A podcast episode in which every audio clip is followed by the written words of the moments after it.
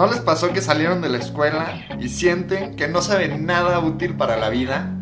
A nosotros nos pasó lo mismo y por eso queremos darles la bienvenida a la vida de adulto. Yo soy Ramón. Y yo soy Eric y en este podcast les hablaremos de todo lo que no te enseñaron y necesitas saber sobre negocios, trabajo, inversiones, finanzas personales, cripto y mucho más. Recuerden que cada lunes tendremos un episodio nuevo. Bienvenidos todos a la segunda temporada del podcast de la vida de adulto. Estamos muy emocionados de continuar esta exploración de, los desafíos y oportunidades que tenemos todos al, crecer y todo lo que no nos enseñan en la escuela, Y en esta segunda temporada, pues vamos a enfocarnos en temas clave que todos necesitamos, como es emprendimiento, ahorro, inversiones y buscar trabajo. Y lo mejor de todo es que en esta segunda temporada vamos a tener invitados especialistas en esas áreas que nos van a compartir su experiencia y conocimiento para pues, navegar esta vida de adulto mucho mejor. Y los que nos están viendo en YouTube pueden ver que hoy tenemos dos invitados. Los presento muy rápido y luego que ellos nos platiquen más. Eh, tenemos a Arad Galván, es ingeniero industrial de 27 años de la Ciudad de México. Es fundador de Prepain, eh, actualmente es director de, esta empresa. Comenzó a emprender desde los 15 años, haciendo música, haciendo eventos de música electrónica para prepas y pues, tiene diversos proyectos de tecnología también que ya nos estará contando un poco más. Y de este lado tenemos a, Rodrigo Loesa, que es eh, CEO y director general de Prepain. Es un startup para terminar el bachillerato en cuatro meses y 100% en línea a bajo costo. Es también CEO y fundador de Down App, es una red social para la comunidad de síndrome de Down a nivel mundial. Eh, fue secretario general del Consejo de Empresarios de Conajo y es licenciado en Administración Pública y de Gobierno por la Universidad de Anáhuac. Incluso ha ganado premios como líderes menores de 35 años por la Universidad de Anáhuac y uno de los 100 mejores emprendedores de México. Buenísimo. Bienvenidos a los dos. Este, quieren, preséntense igual, ¿no? Un poco más.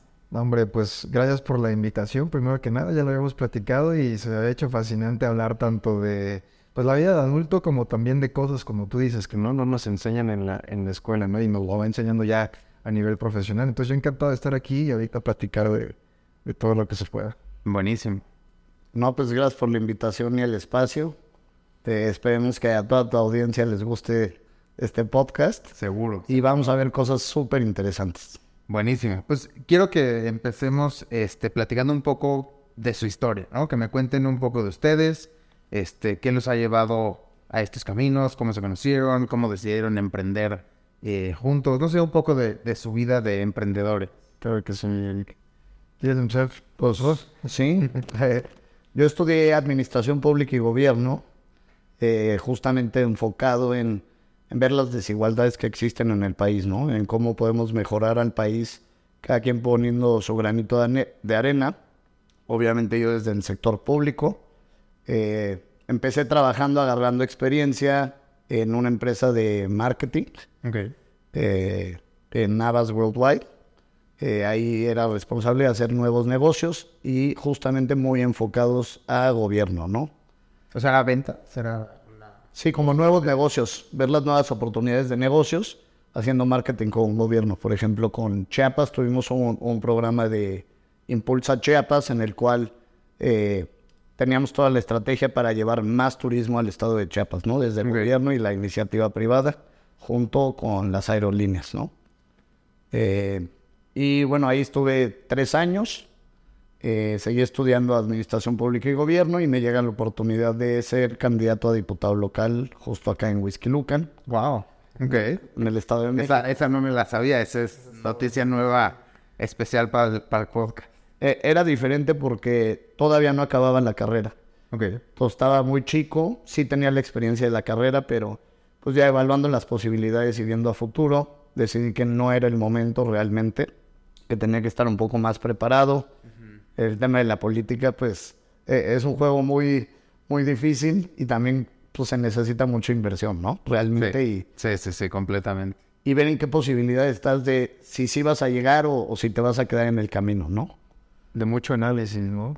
También tiene que ver mucho el tema de análisis y, y, contactos y demás. Y justamente, bueno, rechazo esa oferta, me quedo en la empresa. eh, en Abbas, trabajando en, en la línea de nuevos negocios. Y ya en el último semestre de la carrera hago mi tesis sobre marketing digital político. Ok. O sea, como que traté de combinar en donde trabajaba con lo que estudiaba, ¿no? Eh, y último semestre, antes de graduarme, eh, por un amigo en común, conozco a Arat, mi actual socio. Y bueno, platicamos, vimos temas de interés eh, que, que a los dos nos importaban mucho. Eh, y me di cuenta el, el grave problema de la educación que hay en México, ¿no? Es un problema muy grave y es por eso que Latino, en Latinoamérica y México en especial, pues estamos muy retrasados en cuanto a eso. Y llega con una solución increíble que, que yo no sabía que existía. Y me dice, pues mira, tengo esto, pero te invito a, a que, a que vengas conmigo, ¿no? En este camino. Y realmente ahí, pues primero empecé, evalué el, el- el programa, el negocio. Y, dije, qué padre negocio tiene, tiene este Arat, porque eh, estás impulsando la educación. Es, es un programa social que cambia la vida de las personas. Y bueno, yo lo puedo compaginar mucho con gobierno, ¿no? Desde mi área. Entonces, al mes le hablé y le Ya, dije, vamos a sí. comer. Y le dije, ya renuncié hoy. sí. Buenísimo. Eso, eso, eso es interesante, o sea, y, y creo que eso es una buena, una buena pregunta. ¿Tú decidiste renunciar antes de empezar? ¿sabes? O sea, por lo que entiendo. O sea, no, no tomaste el camino de, bueno, voy a empezar esto como un side business mientras sigo teniendo un trabajo de, de tiempo completo, ¿no? Tú dijiste, corto y vamos. Sí, dije, ¿Por qué? all in. ¿Por, o sea, ¿por qué decidiste eso y, y de, de un día para otro decir, dejo un trabajo fijo y me voy full a, a emprender? Bueno, porque primera, eh, me gustó mucho eh, el concepto, la visión y la misión de- del proyecto realmente. Sabía que lo podíamos escalar eh, a niveles muy grandes realmente. Sabía que era buen negocio Económicamente. Y bueno, dije, bueno, aquí a lo mejor me voy a tardar y voy a ir subiendo. Yo en esa empresa ya me habían prometido puestos directivos muy altos, ¿no? Ok, eso, eso está cañón, eso... Sí. Mucha gente que, que nos está escuchando, pues se va a sorprender, ¿no? O sea, decir, oye, de, de tener promesas de puestos altos, de direcciones, de... Ya es poder decir, güey, estoy tranquilo, ¿no? O sea, ya... Económicamente voy a estar bien. Exacto. Es una empresa que va a seguir años. ¿no? Exactamente, ¿no? Y decir, ni madres. Sí. Dejo eso y, y me lanzo a hacer lo mío y bootstrapping, ¿no? Y todo, y es, es una decisión difícil. justamente sales de, de algo que no conoces, como emprender realmente. Yo no tenía pues, mayor conocimiento de qué es el emprendimiento, cómo se hace y cómo llevar una empresa, ¿no? Realmente. O sea, sí tenía las bases de, de, de ver cómo funciona un negocio, pero eh, nunca te dicen lo difícil que va a ser realmente.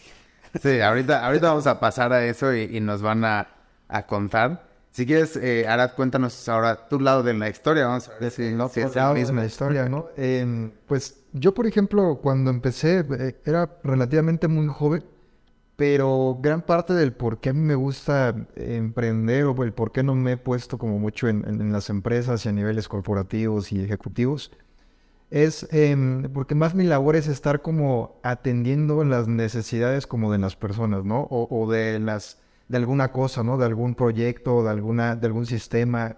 Siempre me ha gustado estar viendo como es esta situación y cómo la mejoro. Y esto lo aprendí cuando estaba, yo estudié una pequeña carrera de producción musical Ok. hace un tiempo. Y en ese momento estaba muy de moda algo que se llamaban los remixes, la- las remezclas.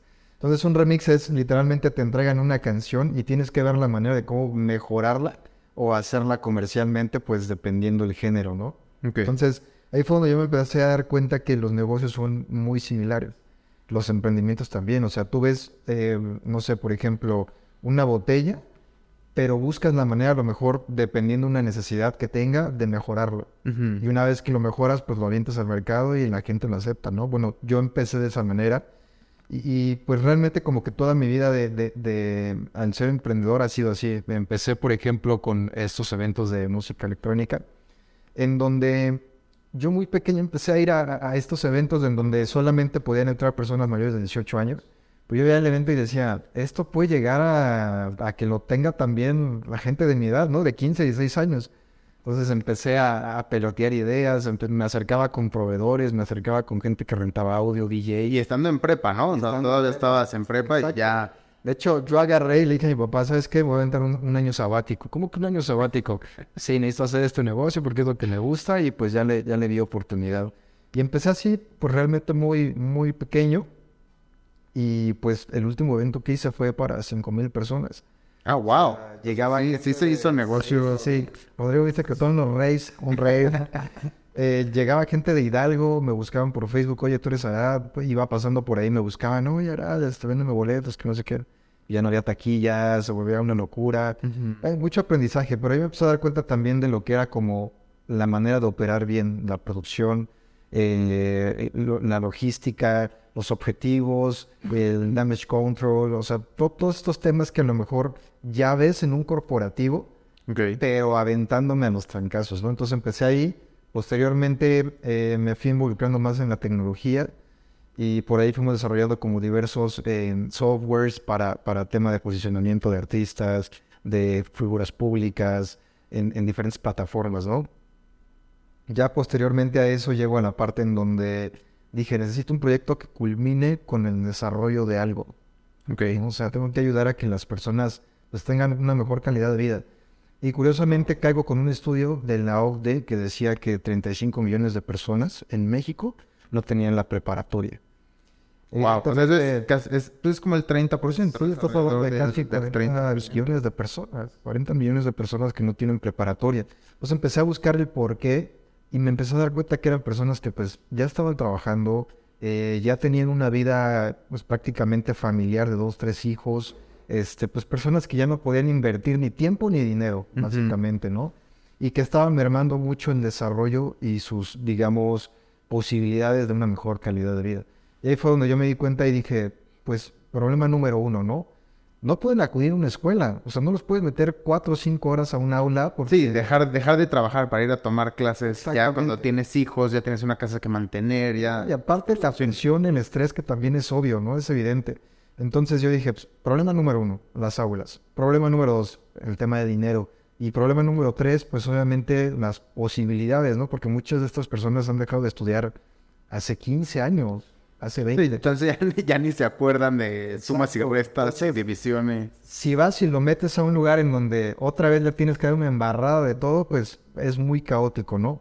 Entonces eh, veo todo esto, hago el análisis de mercado. En ese entonces yo sin saber nada de... En- ¿cuán- ¿Cuántos años tenías en, en ese momento? En ese momento yo tenía 19, 20 años. O sea, ya estabas en la carrera. Sí, ya estaba en la carrera. Ya, ahí ya estaba. ahí yo, yo te quería preguntar. Muchos emprendedores que yo conozco o no hicieron la carrera o se salieron a la mitad porque dijeron, ¿sabes qué? Aquí la dejo, me voy a hacer yo mi propia empresa. Fue muy similar. Como te comentaba que le dije a mi papá en la prepa en aquel entonces, también fue en la universidad. O sea, yo tuve que decir, o le invierto tiempo al proyecto, porque en ese entonces ya, ya estaba funcionando Galif en ese momento, que era la empresa de servicios de tecnología, ¿no? De posicionamiento. Entonces yo dije, dejo la escuela para poder realizar un sueño que la verdad, o sea, para mí era necesario. Era como una necesidad hasta que te latía, ¿no? En el pecho. O sea, era como de si no lo hago, voy a perder mi vida. Sí, te vas a quedar con el gusanito siempre. Entonces me salí de la universidad en ese momento, que yo duré dos años sin, sin, sin estudiar, pero fueron los dos años en los que empecé como a desarrollar este proyecto. Y ya posteriormente pues regresé y, y- y todavía sigue pendiente el tema de, de la titulación, ¿no? Sin, sin embargo ya... Pero tus materias, digo, sí, o sea, todo, todo el, el aprendizaje lo terminaste, ya no más falta el papel. El papel, exactamente. Entonces, pues le invertí tiempo en esto y fue cuando me empecé a juntar con ingenieros, este, pedagogos y que me empezaban como a orientar, ¿no? En ese sentido. Y ya finalmente que el producto pues ya estaba echado a andar, pero en pañales, empezamos a trabajar con el Senado en ese momento y con Sunbreeze. Eran los únicos dos clientes que teníamos, ¿no? Y era como los que hacían que una nómina de cuatro personas so- sobreviviera, ¿no? Porque pues, Ok. al final era eso. Y de repente en una comida, pues conozco a Rodrigo. Y, y es lo padre de emprender, que conoces mucha gente también, muchos inversionistas, eh, muchas personas que se van sumando a tu, a tu proyecto, que mínimo te echa como buena onda, ¿no? Muy buena energía. Y eso sucedió en una carne asada, como dice Rodrigo, por, por un amigo. Nos conocimos y ahí fue como de, hicimos clic enseguida. Y empezamos a platicar el proyecto, como dice, compartimos diferentes puntos de vista. Y bien curioso, avanzando en los días, ese día Rodrigo dice, ¿sabes qué? Ya me voy. Y yo tenía una de dos, quedarme ahí echado otro taco o aventarme otros 5 o 10 minutos platicando con Rodrigo pues, para ver qué, qué podíamos hacer, ¿no? Entonces agarra y dice, pues ya llegó mi Uber. Y dije, ah, pues yo voy para allá también. No sé para dónde iba, pero voy para allá. Aprovechaste el momento y el aventón. Me metí ahí con él y fue como de, pues, ¿qué onda? Nos vemos en la semana, hay que echar un cafecito, la fregada. Y pues ese, ese cafecito se convirtió en una comida. Comimos ese día, platicamos del proyecto. Eh, parte de lo que a mí me gustó mucho de Rodrigo es que yo soy muy intuitivo con la gente. Creo que ya te había platicado, ¿no? Soy, Mm. soy muy reservado en ese sentido. Muy intuitivo y a veces como que algo tenso, ¿no? Porque pues hay muchas personas que no vienen Sí, que no te que no te la... se, se quieren aprovechar un poquillo. Entonces, eh, intuí muy, cosas muy buenas con Rodrigo, la manera de hablar, eh, lo que pensaba, lo que me decía. Entonces, fui como poco a poco, fuimos ahí eh, llevando las, las aguas poco a poco. Para la segunda reunión, o sea, me llama un día y me dice, mañana te puedo ver en el mismo lugar, comemos y, y platicamos. Y yo en ese entonces lo que estaba buscando era alguien que apoyara la nómina. O sea, realmente alguien que me dijera, ¿sabes qué?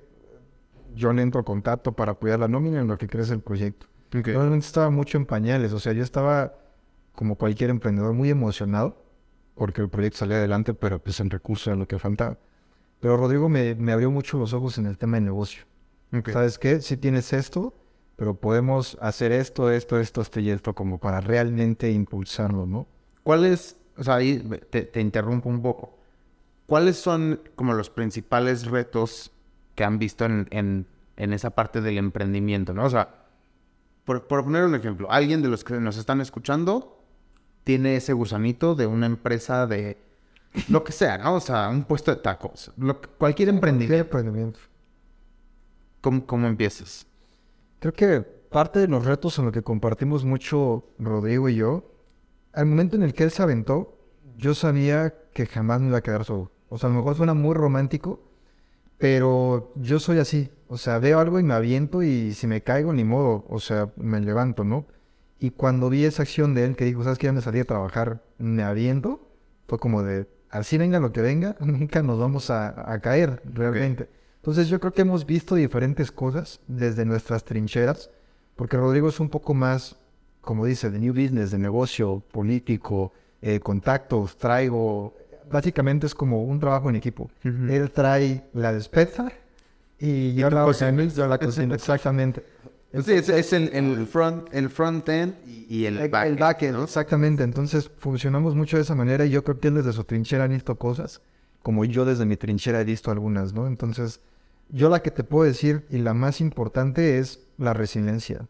Ok. O sea, porque, y hablando de un contexto general, ¿no? O sea, porque puedes tener problemas financieros, puedes tener problemas hasta de rotación, problemas de personal, una crisis de, de desarrollo organizacional, de capital humano, eh, pero creo que la resiliencia hace la diferencia absolutamente de todo. Te voy a poner un ejemplo ra- rapidísimo para que Ro también comente lo que él ve a nivel comercial. Eh, hemos contratado, por ejemplo, gente en la que hemos apostado, por ejemplo, puestos de dirección, pues grandes relativamente, y te encuentras con diferentes tipos de crisis, ¿no? En donde tienes que evaluar y decir, a ver, estamos invirtiendo en el capital humano, pero realmente es lo que necesitamos. Entonces tienes que empezar a tomar decisiones que a lo mejor no compartes, pero es como de, tenemos que llegar a un punto medio, porque si no, o sea, no, no se puede hacer nada. Entonces, creo que ahorita en el punto en el que está Prepa ahí es mucho como eso, ¿no? Entre socios y entre capital humano, sí llegar a puntos medios y a negociaciones medias, porque es un equipo muy pequeño, entonces tienes que hacer que funcione. Ok. Entonces, yo creo que ese es el reto ahorita, pero pues eh, a nivel emprendedor, o sea, a nivel emprender, creo que la resiliencia para tomar decisiones en cada uno de esos problemas. Ok. Rodrigo. Sí, ahorita como te decía, ¿no? O sea, alguien de los que nos están escuchando dice, yo quiero emprender. ¿Cómo? ¿Qué, ¿qué hago? ¿Cómo empiezo? Eh, emprender no es para todos también. Eh, yo creo que son tres puntos muy importantes. Eh, uno es ver que tu producto, tu servicio sea viable, que hagas una prueba de mercado realmente para ver si es lo que la gente quiere y necesita, ¿no? ¿Cómo? Dame, dame un ejemplo. Porque luego, eso me pasa mucho a mí y también esa es una de las razones por las que existe este podcast, ¿no? O sea, tú te metes a investigar en internet cómo lanzar una empresa y te dicen, haz un estudio de mercado. Pues yo me quedé en las mismas. Bueno, yo sé cómo hacerlo porque yo estudié en marketing. Claro. Pero todos los que no estudiaron marketing y quieren emprender, leen, pues haz un estudio de mercado para ver si tu producto es viable. Siguiente paso, ¿no? Es como, güey, eso no me sirvió de... Como esos cursos de YouTube de cómo emprender, ¿no? Exacto, esos cursos que supuestamente en 10 minutos te van a enseñar cómo ser millonario. Jamás, O jamás. sea, El- el ¿tú se- cómo lo hiciste? O por- o El, por- el segundo paso es, eh, obviamente, el, el estudio de mercado. Si nos enfocamos en un puesto de tacos, que es lo que yo creo, pues hay 25 mil taquerías cada esquina, ¿no? Realmente. Entonces, pues tú quieres emprender unos tacos, pero ¿por qué tu producto o tus tacos van a ser mejor que los que ya existen y llega la gente ahí, ¿no?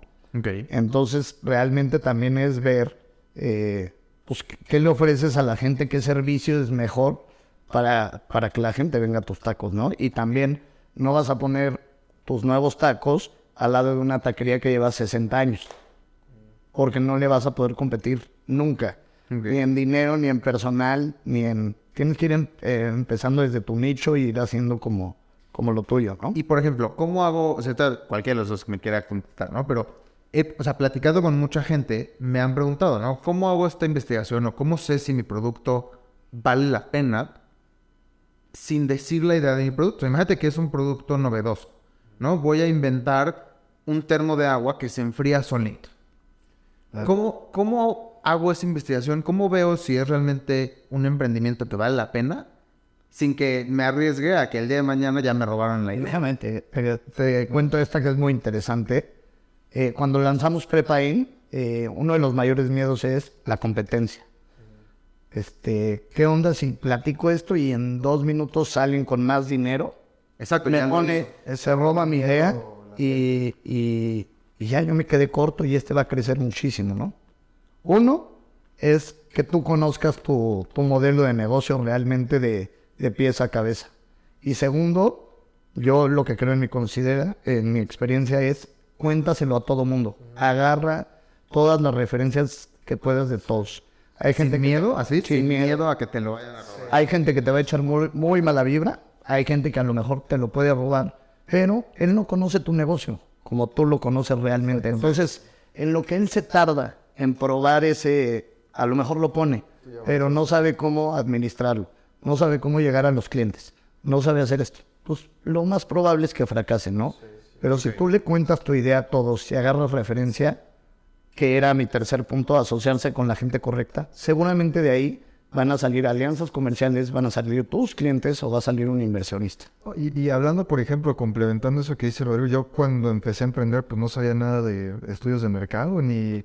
En ese momento yo, yo creo que estaba nada más para escuchar música a veces y... Y ya. y, ajá, pero yo empecé justo a hacer eso, empecé a preguntarle a todos, me empezaba a acercar como con los empresarios que yo conocía, eh, gente importante que yo conocía, eh, programadores, y como dice Rodrigo, complementando esta parte, vas testeando y te vas dando cuenta y también te van dando ellos nuevas ideas.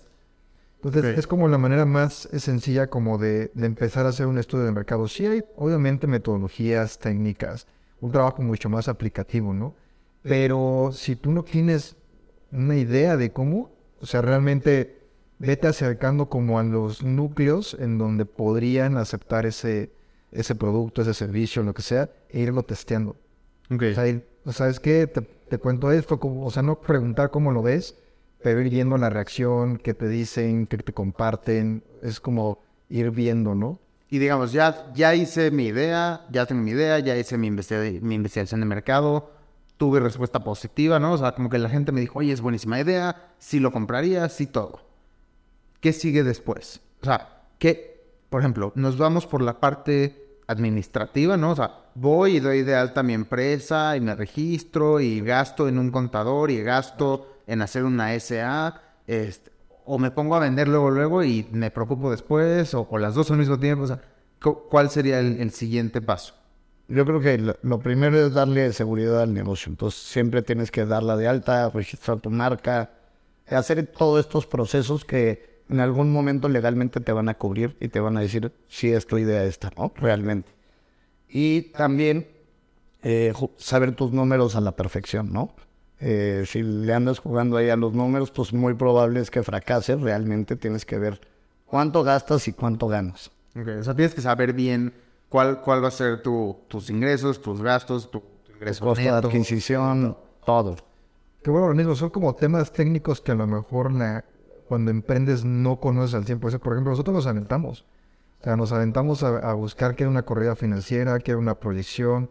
Eh, nos aventamos literalmente en nuestra primera evaluación, creo que fue, o sea, una locura. O sea, al inicio creo que lo que más importa, lo decía Mark Zuckerberg en, en su discurso en Harvard, es, o sea, aviéntate, o sea, inicia, porque si no inicias realmente no te vas a dar cuenta de lo que necesitas, ¿no?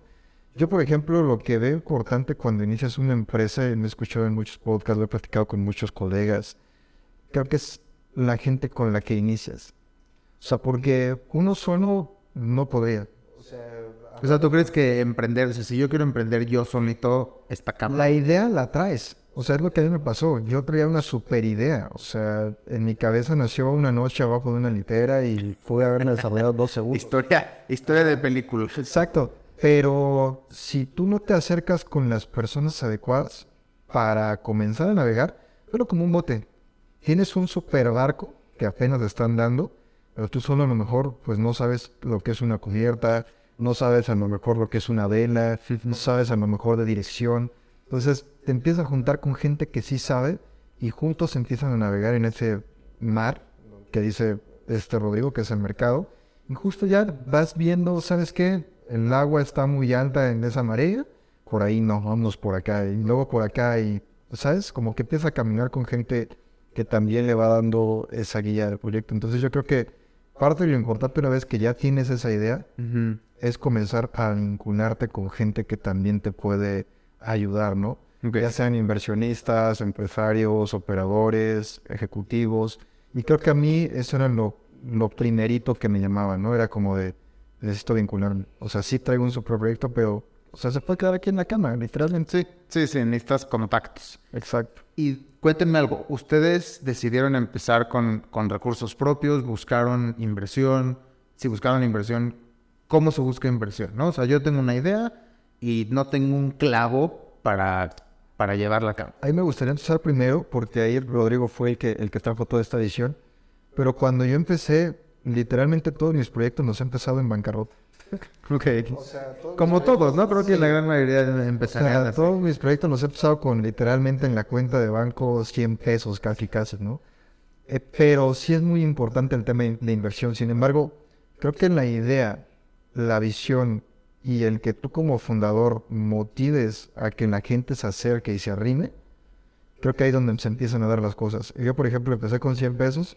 Al inicio, cuando todavía no era prepa ahí, se lo platicaron empezar y fue como de, "Órale, ahí te va tanto para que lo empieces.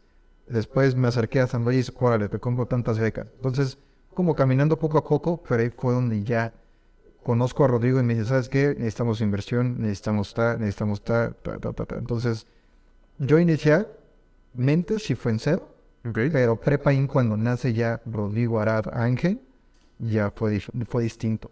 A ver, Rodrigo, cuéntanos tú cómo, cómo consigo dinero. O sea, yo, yo tengo mi empresa, bueno, o sea, mi, mi emprendimiento, pero necesito capital para, para poder lanzar, para poder hacer el desarrollo, para cualquier cosa, ¿no? Claro. Co- ¿Cómo le hago? ¿Qué tengo que hacer para conseguir dinero? Pues lo primero, tomar acciones rápidas. Yo siempre he dicho que en todos los emprendimientos hay que actuar muy rápido, justamente por eso, porque la idea se puede quedar en una sola idea, o cuando ya empezaste la empresa, si no actúas rápido, te vas a hundir, ¿no? Entonces, es tomar acciones muy rápidas. En el tema de la inversión, eh, es como tus socios. Eh, tu inversionista van a ser tus siguientes socios y también a la gente que le vas a tener que entregar resultados. Es muy importante eso porque no es solo dar No el es- no dinero, y- dinero gratis. Y, y yo hago lo que sea, ¿no? Entonces, siempre hay que estar muy conscientes que, que tú tienes que regresar e- ese dinero porque se llama inversión, ¿no? Realmente el que te está dando el dinero es porque confía en el proyecto, pero también quiere tener un retorno de esa inversión, ¿no? Claro. Entonces, sí es tener muy claros tus números, una corrida financiera en el que digas, pues en, en tanto tiempo con mis metas voy a llegar a este número eh, de dinero, ¿no? Realmente, yo me enfoco mucho en el dinero, eh, Porque, pues, sin dinero una empresa no vive, ¿no? Sí, sí, sí. ¿Y cómo, cómo buscas a un inversionista? Yo creo que realmente ahorita se ha abierto mucho a hacer inversiones. Lo primero, pues depende del capital que necesites, pero lo primero es friends and family. Acercarte a tus amigos, realmente, si es, si es una inversión chiquita, porque con eso te da las, la gasolina, un cuarto de gasolina, pero ya para empezar, ¿no? El proyecto, realmente. Ahorita es el carro. Y ya después, ya vas a medio tanque, pero ya traes kilómetros recorridos, traes más experiencia, traes más el know-how y ya te puedes acercar con un inversionista más grande. O sea, un, un inversionista grande, digamos, un inversionista de verdad, ¿no? O sea, que sí te va a dar el, el billete. Es muy difícil conseguirlo si no tienes eh, historial, ¿no? O sea, tipo, yo, a ver, yo no tengo experiencia y a lo mejor voy a decir una burrada, ¿no? Pero mi experiencia, entre comillas, es verlo en, en Shark Tank. Claro.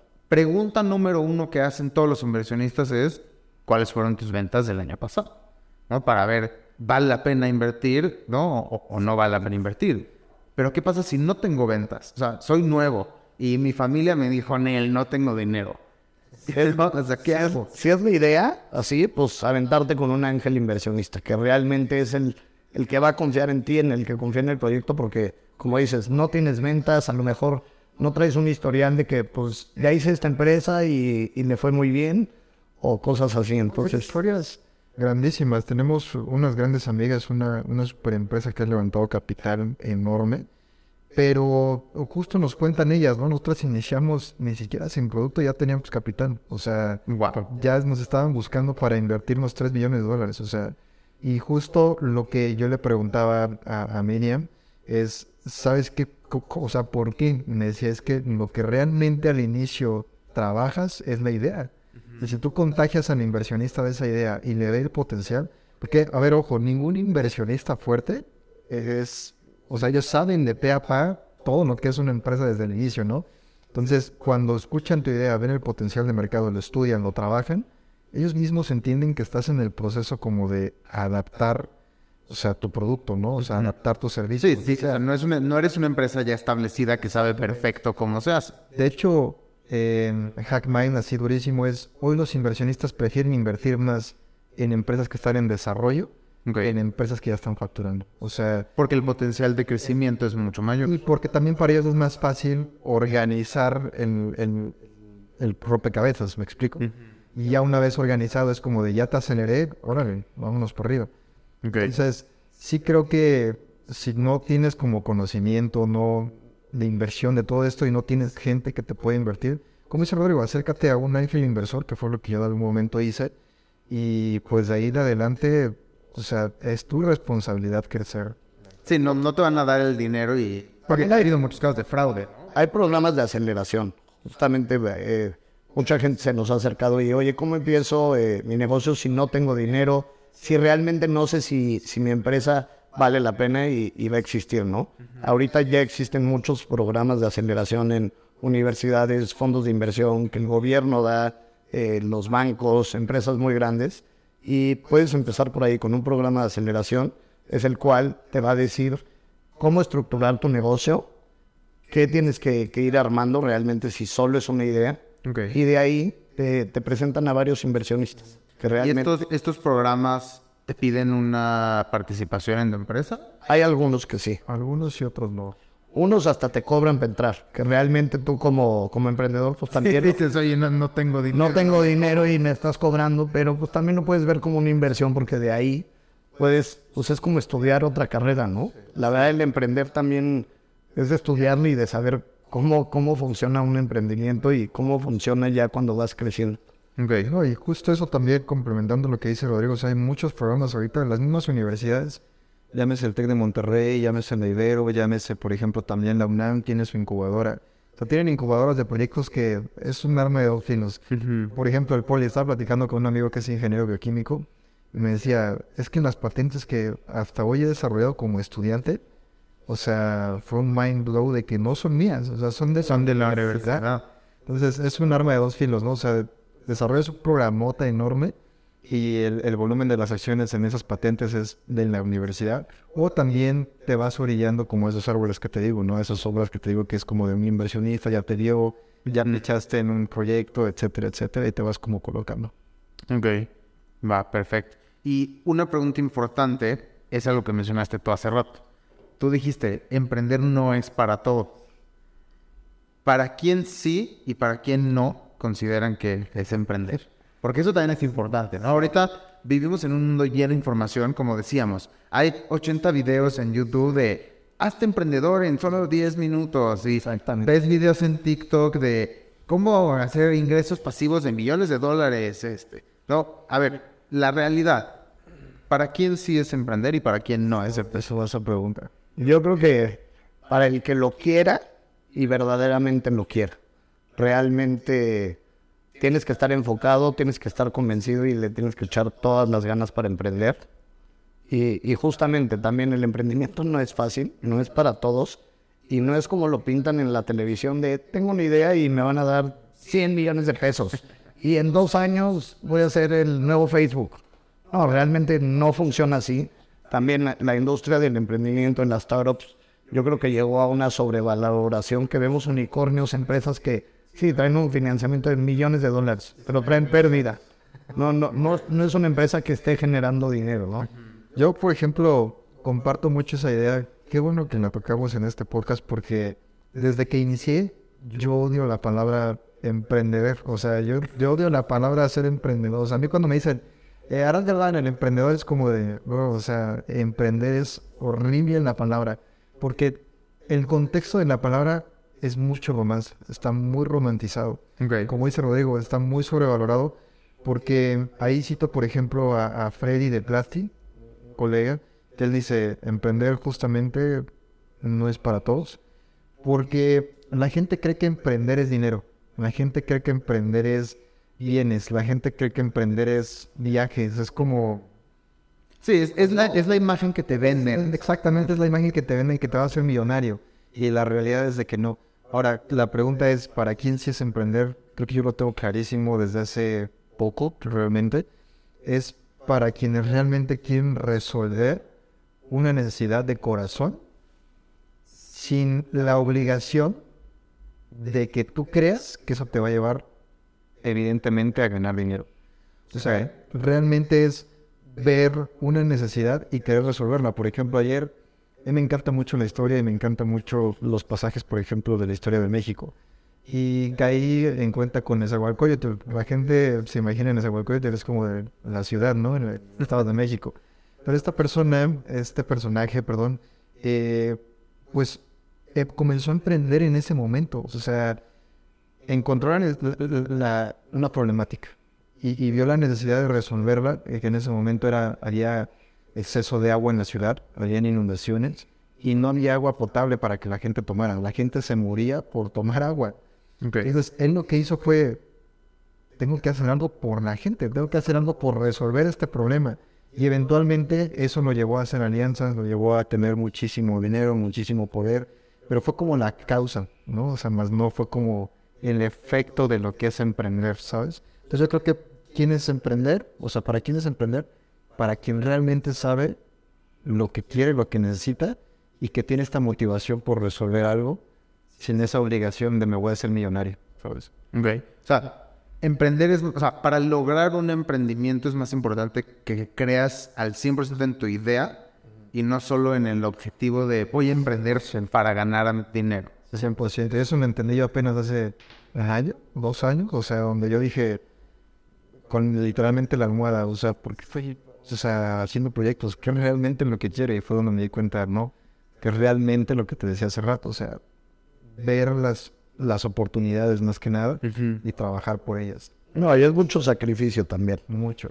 O sea, uno es de emprendedor tiene sueldo de, de universitario cuando vas empezando y realmente estás construyendo algo padre que sabes que va a llegar a, a generar muchos ingresos, pero eh, sí, sí hay mucho sacrificio detrás eh, respecto al sueldo económicamente también, porque puedes saber que estarías en otro lugar ganando, asegurando, pues, pues digamos, tu calidad de vida, ¿no? Y es uno de los retos y yo creo que justamente lo que decía Aratel, buscar la solución a un problema, pero yo creo que Prepa INA ha crecido tanto por el impacto que hacemos, ¿no? Realmente queríamos que fuera un emprendimiento con impacto y el negocio no está peleado con el impacto social. Se puede hacer impacto social ganando mucho dinero, también se puede hacer muy buen negocio y obviamente impactando a más personas, ¿no? Sabiendo que en el caso de Prepa IN le vas a dar una mejor oportunidad profesional y personalmente a las personas de, de mejorar su calidad de vida, ¿no? Cambias el curso de las personas, del sistema, de las cosas que tú estás eh, emprendiendo. Eso es como importantísimo. Y sí, como dice Rodrigo, ningún proyecto en ningún momento está peleado con lo económico, pero es causa del efecto que estás... Sí, o sea, si crees en tu proyecto, si de verdad le, le echas ganas, si, si estás realmente comprometido, pues esa parte económica va a llegar. Sí, llega, ¿no? Y te tiene que gustar donde trabajas. Claro, sí, sí, sí. Y ahorita lo que decías de, de ser emprendedor y el sueldo y todo eso me recuerda a un video que vi hace poco, ¿no? De una chava que decía, ya no aguanto mi trabajo, trabajo cinco veces a la semana y me negrean y ocho horas al día y no gano nada, voy a emprender, ¿no? Y decía, tres meses después, ahora trabajo siete días a la semana, 15 horas al día y gano menos de la mitad. Como eso te, te duermes y te despiertas pensando en tu emprendimiento. Todo el día lo traes aquí en la cabeza. No, y hay meses en los que, o sea, yo por ejemplo, con Rodrigo hemos pasado por crisis, o sea, horribles, horrendas, en las que yo creo que lo comparto con él, o sea, te duermes con temor y despiertas con temor, ¿no? Pero ahí es donde entra la resiliencia, es como, el, no, o sea, aquí es donde más tienes que levantarte, aquí es donde más le tienes que echar para adelante. Y por eso te digo, hay tanto romanticismo alrededor de la palabra emprender y ser emprendedor que la gente no se da cuenta de todas las partes malas. Y te puedo asegurar que a partir de la primera semana ya gente deserta de los proyectos. O sea, es algo que yo platicaba con, con algunos amigos que me decían, es que yo quiero poner mi negocio, quiero poner esto. Yo me ponía a pensar y les decía, pero ¿cuánta madera tienes para resistir los primeros catorrazos? Porque los primeros son los más, los más complicados. Y de ahí espérate porque te vienen crisis, y espérate porque te vienen deudas, y espérate porque te vienen... O sea, y- Pero creo que ahí también es, es importante que, o sea, el, el saber que tú lo solucionaste, ¿no? Es, es mucho más gratificante. ¿no? O sea, a lo mejor te puedes ir a dormir con miedo y te despiertas con miedo y dices, ahorita no sé cómo voy a pagar las deudas, no sé cómo voy a pagar la nómina este mes, pero cuando lo logras es mucho más gratificante que, que un trabajo donde nada más, pues, ah, hoy es 15, hoy me cae mil la Sí, ya, ya aprendes más, aprendes a, a manejar eh, los problemas, a solucionarlo, actuar rápido, también a ver tus errores. No todo te va a salir bien. es la, es la realidad. nunca. Tienes que ir prueba y error, pero el chiste es actuar rápido y saber y ver las experiencias que tienes atrás para no irlas repitiendo, ¿no? Sí. Que eso muchas veces le, le pasa a la gente que, que tiene un emprendimiento. Sí, no, emprender es precisamente eso, o sea, es como, no sé, me gusta hacer muchas analogías, es como si, ¿qué pasa si esta botellita la pongo aquí, no? O sea, y no saben realmente qué va a pasar en ese momento, ya te diste cuenta que se cae y chorrea el, el líquido que tienes. Entonces, ah, ok, entonces ahora voy a poner una tarima aquí y ahora la pongo acá. Entonces ya nada más está tambaleando, ¿qué necesito poner un, no sé, ¿sabes? Es como comenzar a ver esas pruebas y errores. Sí, vas armando todo desde cero y tú tienes que ir armando tus proyectos y tú tienes que ir armando tus procesos y tienes que darte cuenta de que uno sí sirvió y uno no sirvió y ni modo, ¿no? Y es, es un aprendizaje constante. gratificante, la verdad, eso que decías es padrísimo, porque ya cuando lo resuelves y empieza a caminar, es como, sí, era lo que queríamos. Sí, dentro de emprender también hay padres increíbles. Claro. ves, ves todo el proceso que hubo detrás, el crecimiento, el, el cómo has ido creciendo, cómo crece tu equipo, cómo crecen tus clientes, la satisfacción de tus clientes, eh, realmente pues cómo vas innovando. Siempre hay que seguir innovando, ¿no? Dentro de tu mismo emprendimiento siempre hay que, que seguirle invirtiendo a tu emprendimiento y transformando. Que eso es algo importante, o sea, la gente también tiene que pensar que estás emprendiendo, pero tus clientes son los que al final te van a seguir dando, o sea, no es como que, ay, sí, ya emprendí, vendí esto y ya, ahí que se queden, ¿no? O sea, también tienes que pensar en calidad, servicio, proceso. No, es, es muy diferente emprender una empresa donde voy a hacer cargadores de celular, ¿no? Que pues está bien, pues voy a vender cargadores de celular y qué padre. Y otra cosa es emprender una empresa como Prepain, que en donde pues la gente va a terminar y de verdad ya se graduó de prepa, ya puede tener mejores trabajos, ya puede tener mejores ingresos. No sé si nos pueden compartir, pero ¿cuánta gente ya se ha graduado de la prepa gracias a, a ustedes? Graduados tenemos 3.300 y alumnos activos cerca de 8.700. Muy bien, pues, to- toda esa gente va, o sea, gracias a su emprendimiento va a terminar la prepa y va a tener todas esas oportunidades extra que no tenían. Y que justo cuando empiezas a saber esos números, o sea, nosotros lo veíamos al inicio y decíamos, wow, es, a esto vamos a llegar en dos meses, ¿no? Decíamos, pero ya conforme vas avanzando, pues te das cuenta que el reto cada vez se vuelve mayor, mayor, mayor. Y Ahorita, por ejemplo, la responsabilidad que tiene Prepaín con estos clientes, con estos alumnos, con estos usuarios, pues es justamente seguirles dando pues educación de calidad y también servicios de calidad y no promesas que se queden en el aire, sino promesas que también se cumplan. O sea, yo te estoy prometiendo que al obtener tu certificado vas a encontrar un mejor empleo, una mejor calidad de vida. Que nosotros no nos gusta vernos como una escuela, sinceramente. O sea, odiamos la palabra escuela porque pues escuelitas de este tipo hay cientos, ¿no? Nos gusta más vernos como este motivador, ¿no? Como este Somos aliados al final de las personas, de las empresas, de todos. Buenísimo. Y pues antes de, de terminar, algún último consejo, tip, este, algo que quieran decirle a la gente que nos, que nos escucha. Yo, yo les diría que si quieren emprender, que se avienten, ¿no? Justamente para que no les quede esa cosita de oportunidades en la vida, yo creo que hay muchas, pero siempre hay que seguirse preparando constantemente, ¿no? Porque siempre hay una competencia muy fuerte afuera y cada vez viene más, entonces hay que seguir innovándose, estudiando programación, estar actualizados, eh, acabar la prepa en este caso, una carrera universitaria y nunca dejar de, prepararse, ¿no? ¿no? Quedarse estancados y, sí, aventarse y si no funciona, ni modo, otra vez a regresar a lo mismo o a volver a tratar de emprender, ¿no? Buenísimo. Arad, ¿algún último consejo? Sí, yo, yo creo que el consejo que siempre doy y, y fue con lo que yo me topé muy, muy joven, bueno, soy joven, ¿no? Pero realmente muy chico, fue realmente confiar en ti y en tu pasión. O sea, porque si no confías en ti y en lo que te apasiona, realmente es que aunque seas el mejor ejecutivo, tengas las mejores calificaciones en la universidad, seas una eminencia en las matemáticas, en la ingeniería, pues realmente es que si no confías en tu pasión, no confías en ti, no vas a llegar a ningún lado. Y, au- o no es que diga que no vas a llegar a ningún lado, ¿no? Pero a nivel emprendedor, o sea, a nivel emprendedor, si no, si no confías en tu pasión y en ti, realmente es que nunca vas a, a poder llegar a un puerto sólido, ¿no?